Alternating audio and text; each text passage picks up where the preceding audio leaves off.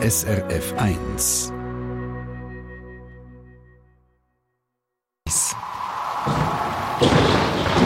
SRF 1 Wetterfrage.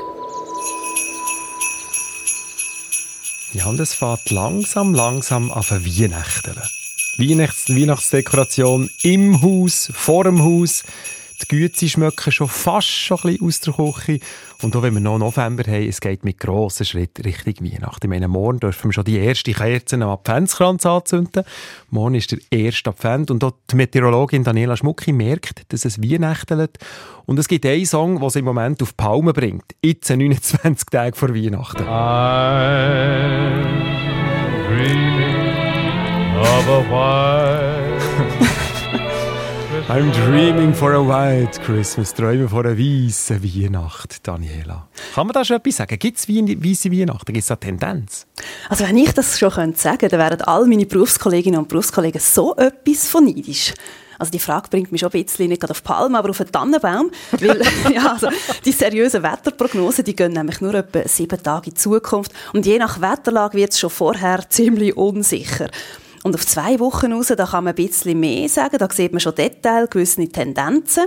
Und zwar in welchem Bereich das mögliche Wetter sich kann bewegen kann. Das sind die sogenannten Ensemble-Prognosen. Und das sind schon wertvolle Hinweise. Man sieht ja zum Beispiel, ob es von der Temperatur her würde Länge für Schnee bis ins Flachland und zweitens, ob dann auch noch gerade also Niederschlag würde dazukommen, dass es dann wirklich Schnee gibt. Weil trockenes und kaltes Wetter nützt ja auch nichts für den Schnee. Und noch weiter raus, da haben wir die sogenannten Saisonprognosen die können einfach noch sagen, ob es eher zu kalt oder zu warm wird sein oder ob Temperaturen gerade etwa im langjährigen Mittel sind. Also ich höre ein bisschen raus, wir sind noch viel zu weit weg. Der Prognosehorizont ist zu lang. Aber eben, du hast von diesen Saisonprognosen erzählt, du hast ein bisschen etwas sagen Was haben die berechnet? Ja, die haben für den Winter, also jetzt November bis Januar, gezeigt, dass es eher ein bisschen mildes Wetter gibt. Das heisst natürlich nicht, dass es den ein oder anderen Kälteeinbruch nicht trotzdem kann geben kann, aber so im Schnitt sind die Chancen dann doch eher schlecht für weisse Weihnachten. Und wenn man aber die einzelnen Wochenprognosen anschaut, sieht es ein bisschen optimistischer aus. Also das setzt dann gerade in der Weihnachts- und in der Altjahrswoche immerhin im Schnitt sein von den Temperaturen her.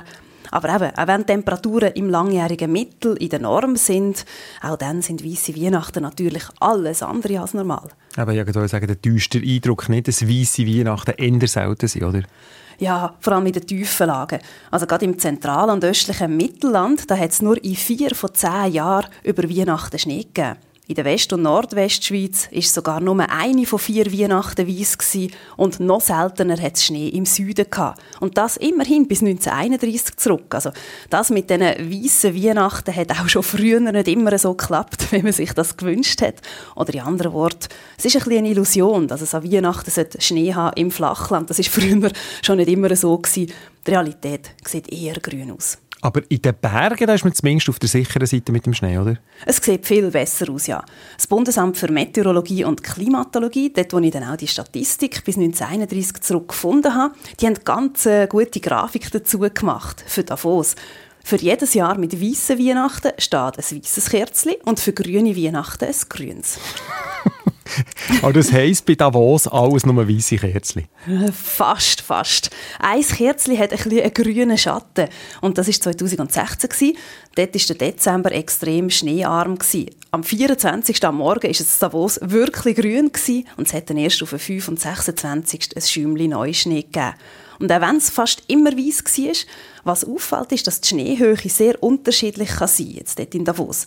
Manchmal nur wenige Zentimeter, aber zum Teil sogar über einen Meter. Das ist in den 50er Jahren sogar zweimal vorgekommen. Mhm, also Meter hoher Schnee ist schon lang, länger her. Stichwort Klimawandel oder in anderen Worten, was, was hat der Klimawandel eigentlich für einen Einfluss auf weisse Weihnacht in den Bergen?